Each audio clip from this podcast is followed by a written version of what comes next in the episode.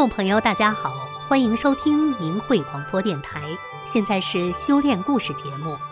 当今的中国，随着道德水准的日益下滑，一些教师不仅失去了起码的道德操守，甚至沦为敛财或凌辱学生的人。特别是不久前持续曝光的虐童案，更是将世人对大陆教师的评判推向了新的低谷。人们在痛恨之余，又感到无奈而无助。然而，在这纷繁的乱世中，有这样一些教师，他们不为名，不为利，坚守为人师表的高尚道德，在教授知识的同时，也把真诚和善良传递给学生及周围的人。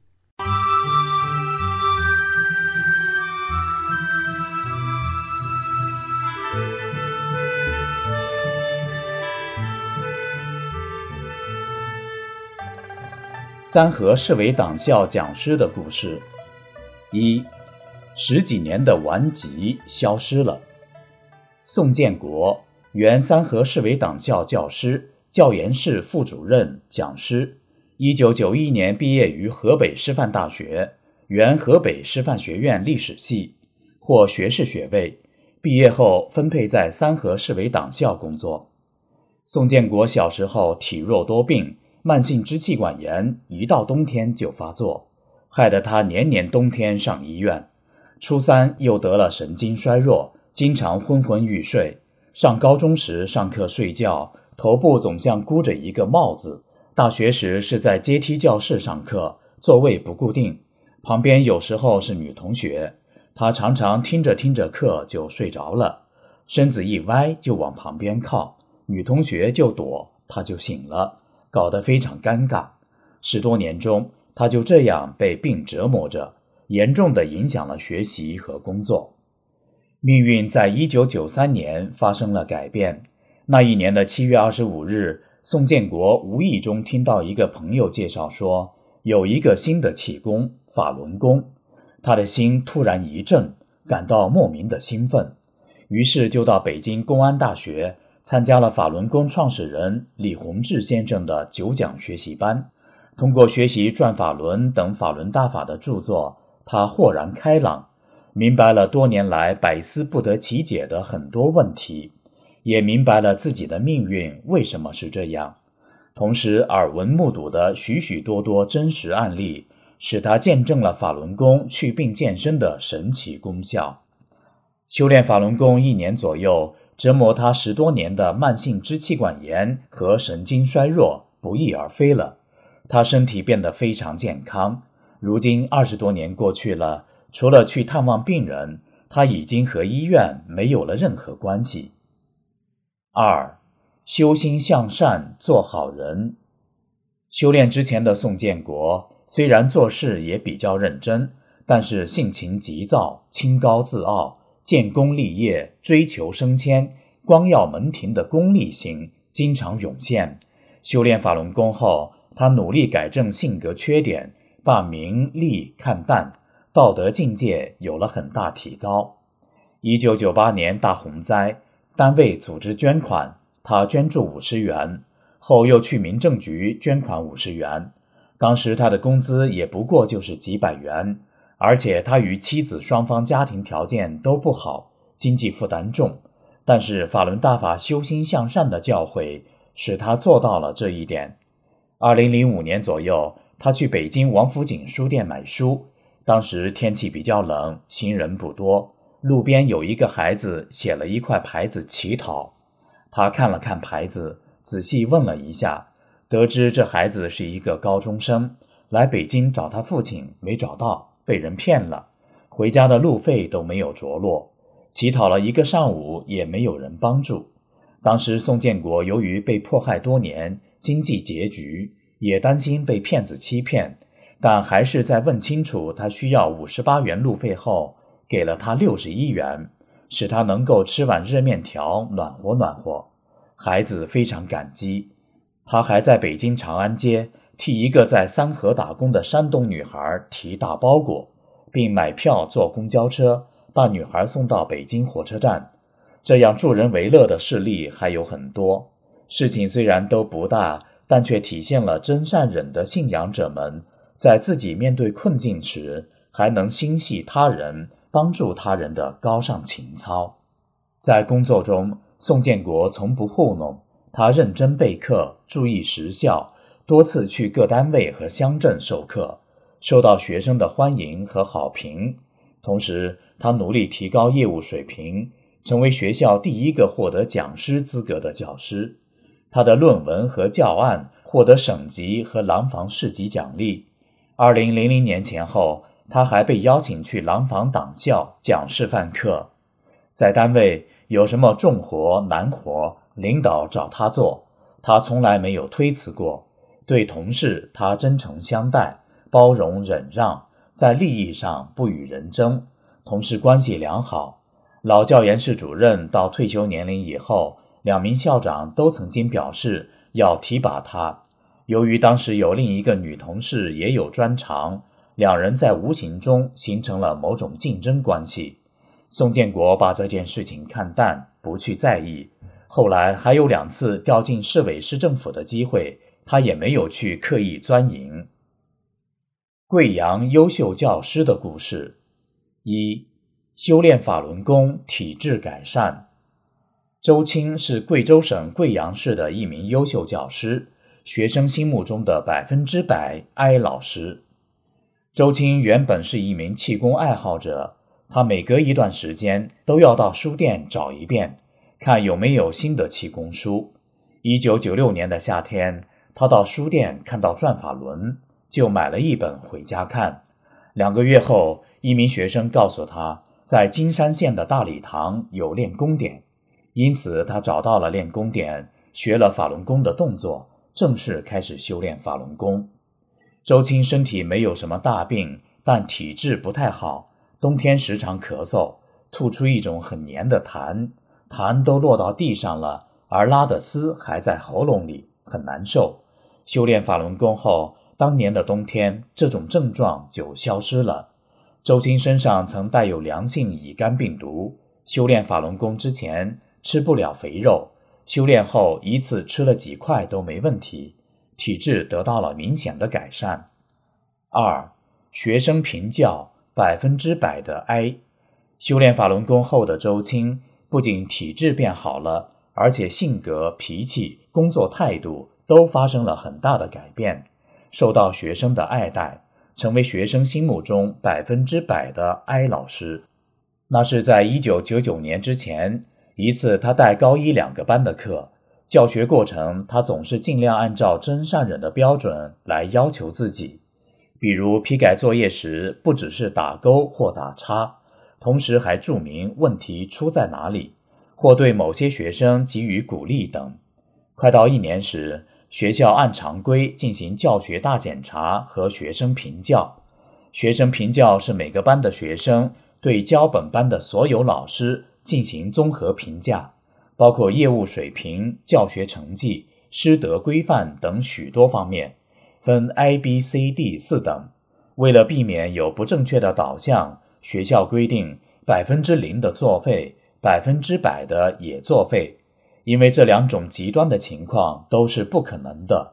但在这次的学生评教中，他就正好得了个满分，全班七十六名学生。人人都给他打了个 I 等，而且学校根据他一贯的表现，认可了这个百分之百。另一个班的学生也给他评了班级最高分。当时有一个年轻老师跟他开玩笑说：“真不愿跟你带同一个班的课，总是屈居第二。”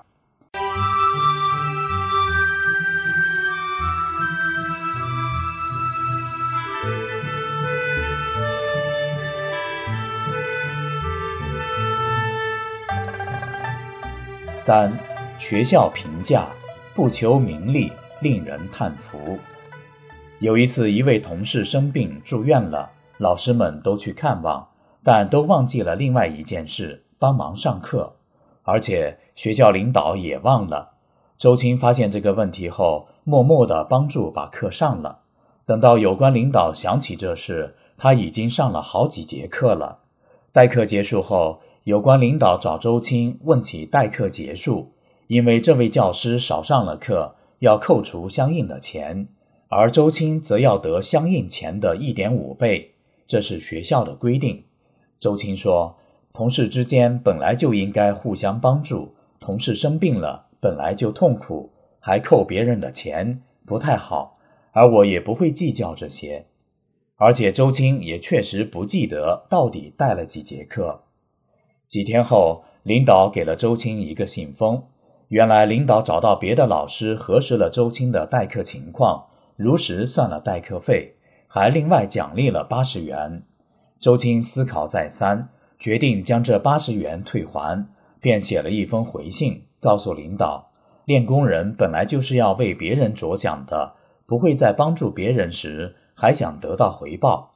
若是反而多得了报酬，则完全违背了修炼人的初衷。领导见到信后。直接找周青谈话说：“我知道你们不求名利，但这件事本身的意义并不在这里。我们学校太需要这种精神了。这八十元钱也不是奖给你个人的，而是为了鼓励这种精神。”周青见领导有如此好的认识，便收下了领导的一片诚心。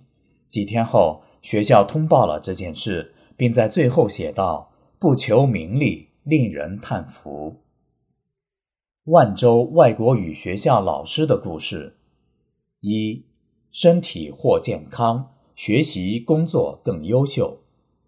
谭丰浩，原万州外国语学校老师，西南大学外国语学院英语专业毕业。谭丰浩是在一九九六年大学三年级期间开始修炼法轮功。修炼前，他患有严重的肾结石，喝过排石汤。做过对身体伤害极大的体外震波碎石，但都未能根治。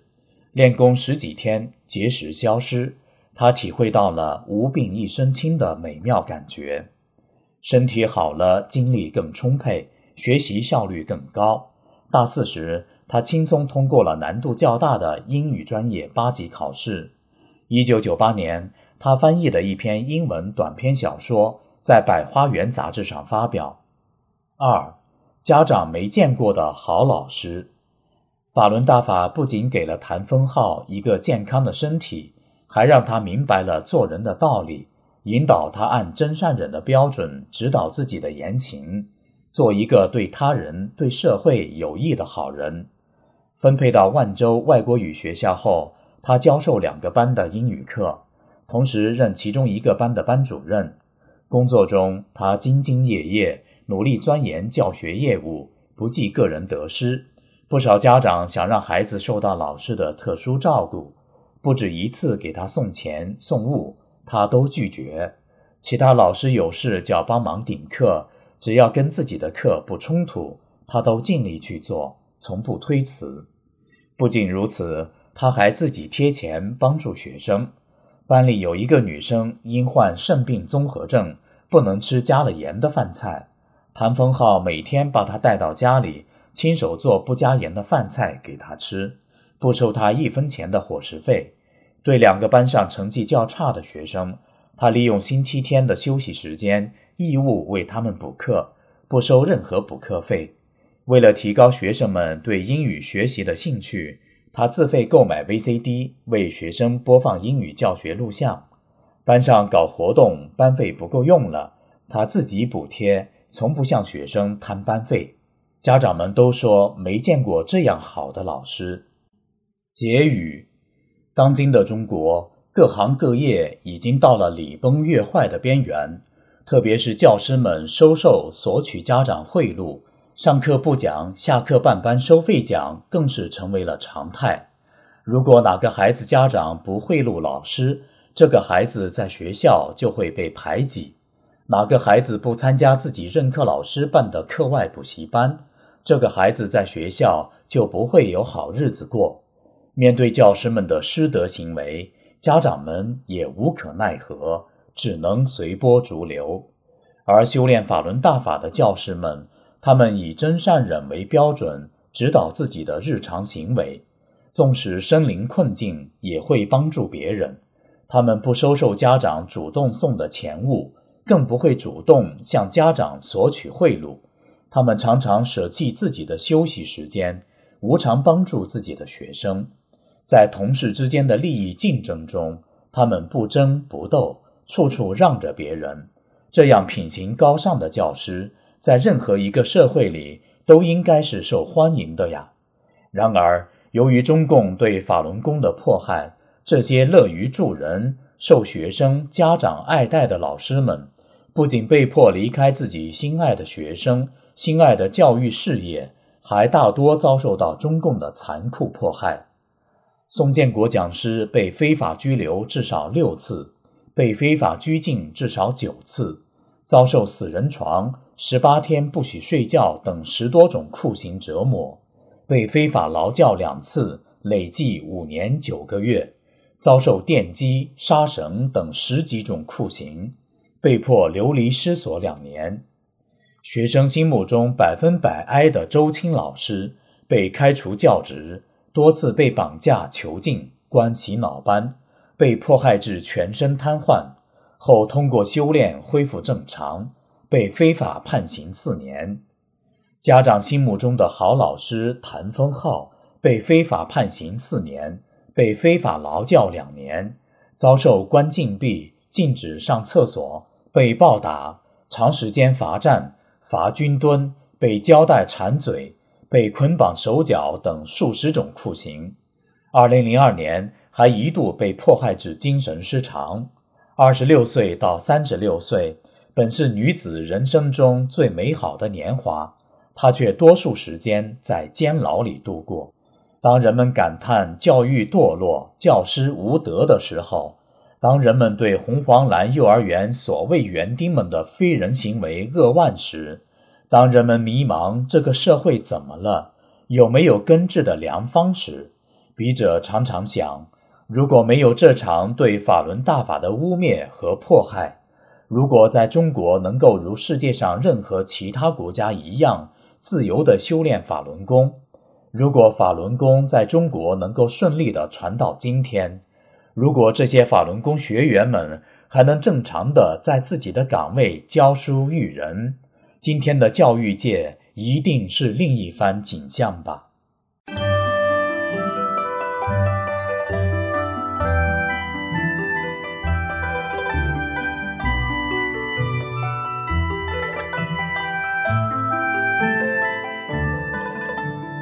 四川女教师绝处逢生。杨晴云，四川泸州市七旬退休女教师，在身陷绝境等死之际，他被学生抬入法轮功的练功点，从此身心健康，再没花一分医药费。一身陷绝境无出路，医生早已确诊杨晴云无药可治。你这种病，全世界都没有医好的先例。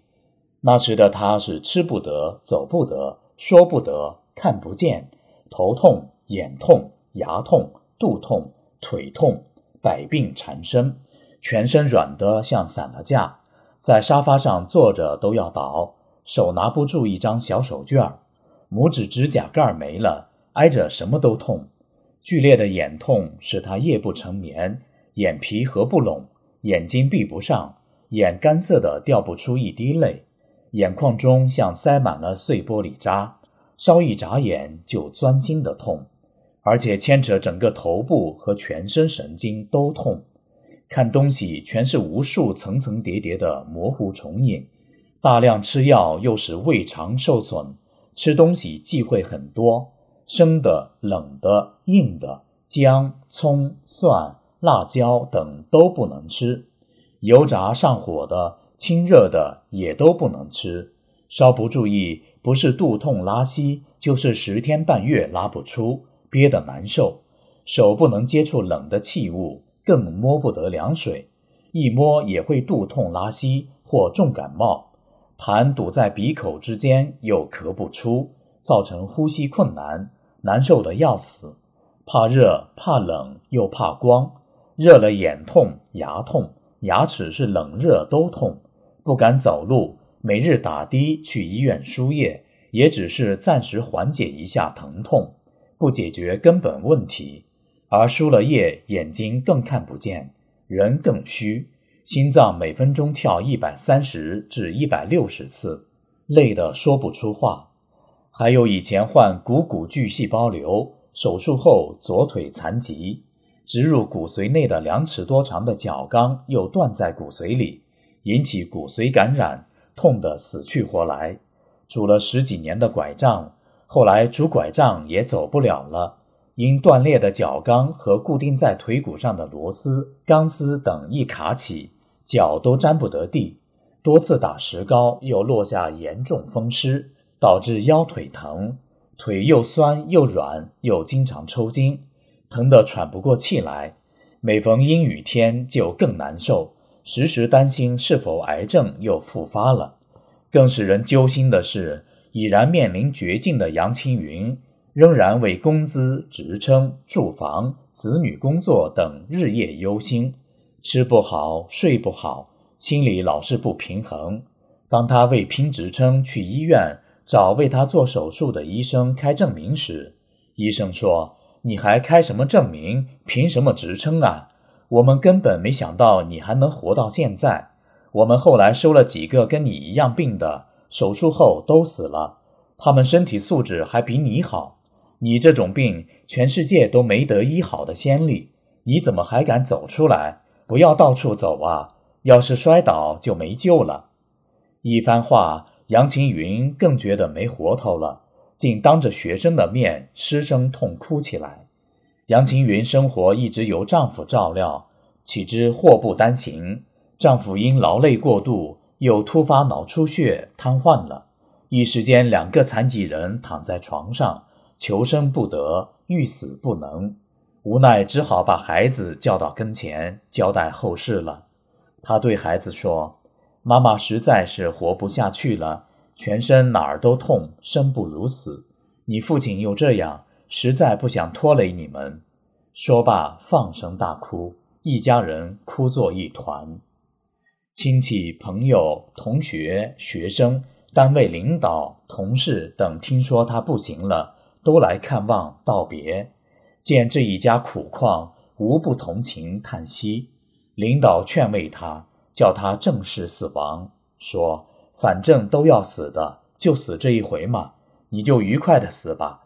再着急，还不是要死，还死得更快。”亲朋说：“你不能死，孩子还小，你不会死。”同学同事说：“再想想办法吧，总会有办法的。天无绝人之路啊。”于是有帮他找药的，有凑钱买球蛋白为他增加抗体的。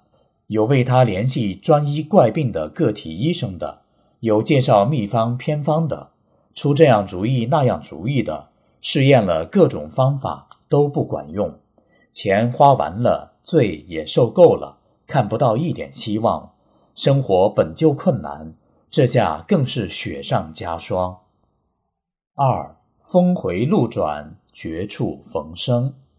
一天，他教过的一个学生来看他。叫他去练功，说两个都这样倒着，总得立起来一个呀。他心想：我广播操都做不了，走都走不得，练什么功啊？而且花了这么多钱，医生都说没得治了，练练功就好了，不去。心里还嘀咕：这学生年纪轻轻，怎么信这些？这时，他一个最要好的朋友说：“人家总是为你好嘛，去试试吧。”反正又不要钱，如果医不好，我们回来就是。我陪你去。你是那些药都吃了，也没好病啊，只有死马当活马医了。他还是不愿去，多次折腾使他对一切办法都失去了信心，彻底绝望了。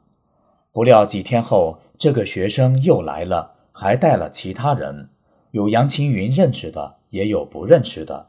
他们说是特意来接杨青云的。朋友又一再鼓动，出于不好意思扫别人的面子，杨青云才很不情愿地跟他们去了学法典。也不知怎么走到那儿的，只记得当时众人簇拥着他，一个力气大的人抱着他，另几位有的抬手，有的抬脚，小心翼翼，像放玻璃人儿一样，轻轻轻轻地把它放在地上，生怕碰痛了他哪根神经。杨晴云就这样坐在大家中间，也没练功，只是好奇而惊疑地望着周围打坐的模糊人影，心想：这干什么呢？是不是搞迷信啊？几十年受的教育让他觉得打坐就是迷信。坐了半小时左右，结束了，众人又把他抬起，扶他站好。奇怪的是，他竟然可以自己拄着拐杖走路，而且一路上和他们交谈了。回到家，用听诊器一听，心跳每分钟八十二次。杨晴云问医生：“多少次才正常啊？”医生说：“七十至一百次。”啊，他正常极了，难怪一点不累，能走能说了啊。又过了几天，学生又来接他了。到那儿坐一阵，回家听诊器一听，又是八十二次。就这样反复试验多次后，杨晴云才真正明白，心脏确确实实就是在那练功的人群中变得正常的。这下他才开始自觉自愿的去了。杨晴云真正开始练功是九七年三月，练功不久。他就扔掉了拄了十几年的拐杖，摘下了戴了几十年的近视眼镜，能看书报了，走路一身轻，冷热酸甜什么都能吃，几十年不敢吃的冰糕、油炸粑之类都可以一次买许多吃个够，再也不怕冷不怕热了，就是冬天喝冰水也没问题，想吃什么就吃什么，那种舒爽畅快简直无法形容。修炼二十年来，杨晴云再没吃一粒药，没再花一分医药费。当人们看到公医办每年发下来的结账单，他的医药费支出都是零，今已累积万元多没动时，无不惊叹羡慕。因为大家都喊医药费不够用，而杨青云是因病残提前退休的，过去在单位医药费都是数一数二的。练功前。杨晴云是整天愁眉苦脸，满腹牢骚与怨言，总为蝇头小利而乐而忧，争斗、妒忌、猜疑、报复，许多不好的人心，像祥林嫂一般，时时对人絮叨自己的不幸与痛苦，走到哪儿都给别人带来压抑与不舒服。朋友们为他担心，一再安慰说：“再熬几年，等退下来就好了。”按理却说：“看他那样子，不晓得熬得到退休不啊？”练功后，真善忍的法理使他身心巨变，很快放下了许多不好的人心，不再急躁易怒，不再骂人发牢骚，事事处处为他人着想，不再计较个人得失、荣辱毁誉，整个人变得乐观开朗，走到哪儿都能带给人愉悦与祥和。不管是熟人朋友还是陌生人，跟他在一起都会觉得很舒服、很亲热。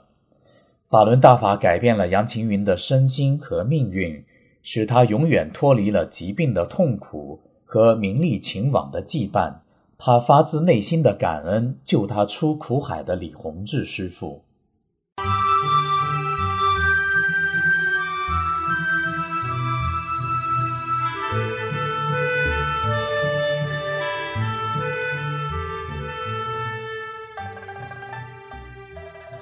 周吉优秀班主任全家修炼的故事。赵永才，甘肃省甘南藏族自治州舟曲县教师，县级教育园丁，州级优秀班主任。一善良一家人的不幸。赵永才的一家都是当地的善良人。他的父亲原来当过乡干部，在无神论当道的中共体制内。他崇拜敬仰神佛大半辈子，他对周围的人，不论大人小孩都很好。平时走路看见石头挡路也会搬掉。礼多人不怪，理性通天下是他的口头禅。他的信神源于青年时的一段特殊经历，那是在破四旧时，他与别人一起去砸邻村的婆婆庙。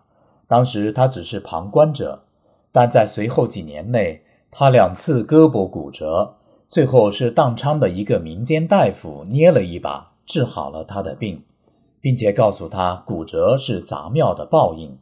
这件事彻底改变了他的世界观。赵永才的母亲罗留秀和大哥赵永玉也是个好人。赵永才小时候家里困难，缺衣少食，可但凡来了要面的人，他们从小不把他们叫乞丐，他母亲总要每个人给一两碗面。而赵永玉的好在当地可是小有名气的，他自学从医，经常无偿给人开药方、打针，连饭都不肯吃人家一口。然而，这样善良的一家人却没有一个好的身体。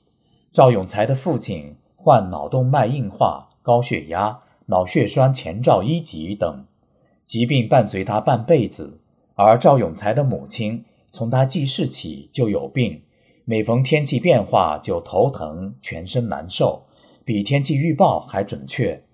那时，生产队队长每天问赵永才母亲：“今天天气怎么样？”然后根据他的头疼情况判断天气，安排生产任务。赵永才的大哥以前是林场合同工，伐木时被木头砸伤，落下了脑外伤后遗症，天一阴就头晕。二，善良人重获健康。一九九四年九月，赵永才去甘肃省教育学院学习，那时正值气功热，全国有各种气功在传。他就想学一种能让父母亲身体健康的好功法。作为儿女来讲，最美好的愿望就是希望父母有一个健康的身体，尤其是对父母多病的人。经过一段时间的了解和实践，赵勇才意识到法轮功正是可以实现这一美好愿望的好功法，便开始修炼法轮功。从此，他身体与思想都发生了很大的变化。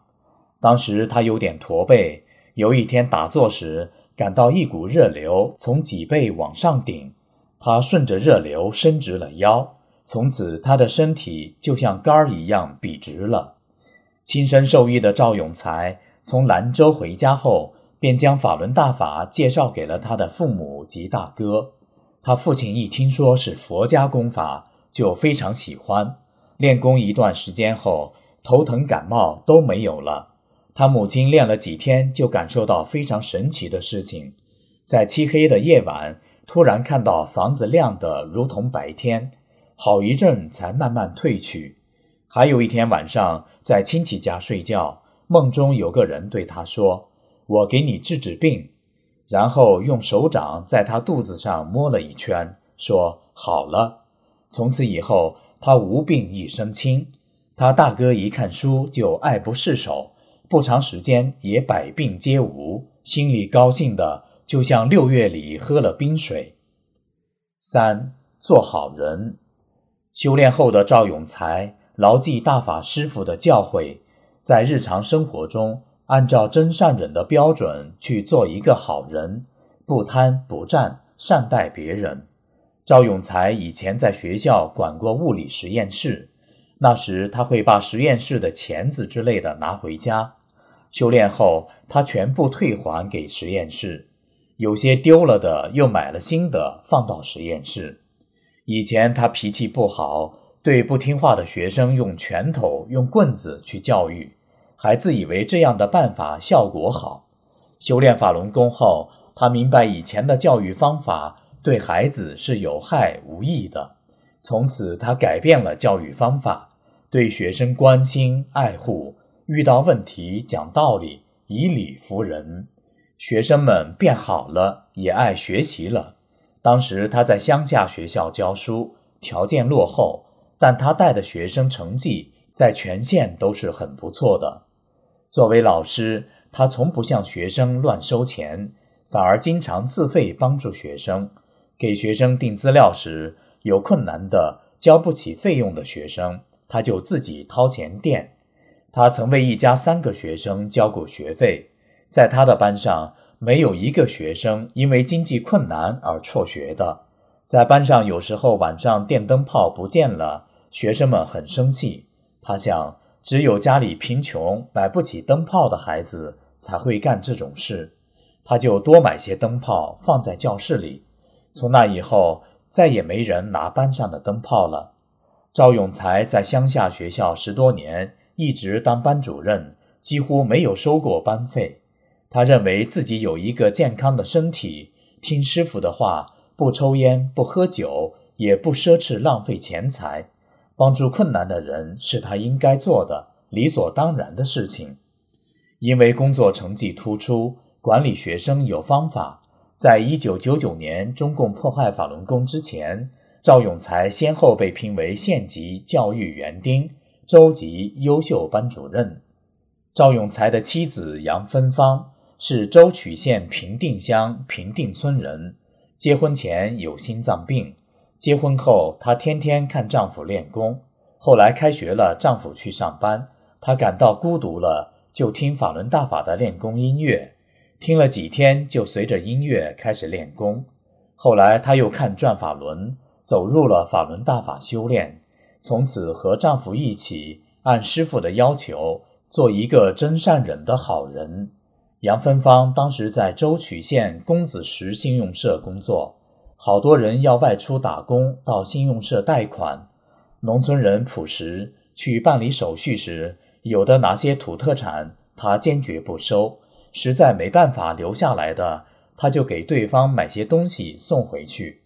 还有一个学生上大学，父亲外出多年没回来，他经常给他钱资助他上学。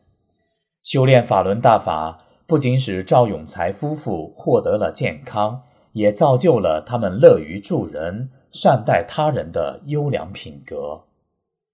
后记：然而，一九九九年中共协党迫害法轮功之后，在法轮大法中绝处逢生的杨青云，先后数次被泸州市或江阳区国安六一零非法传讯，被收缴身份证，强迫进洗脑班，被上黑名单、监控。深更半夜电话或上门骚扰，不让出国探亲等。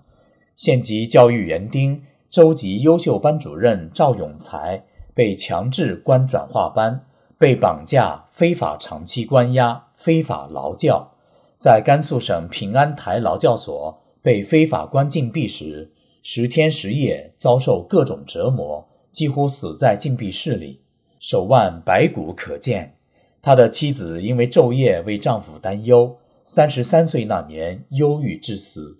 他的父母也因儿子屡遭迫害，不堪精神的压力，分别于六十六岁、六十九岁离世。十九年来，无数法轮功弟子在中共邪党对法轮功的迫害中，他们的善良、正义与对真理不屈不挠的坚持。正在铸就着人类辉煌的篇章。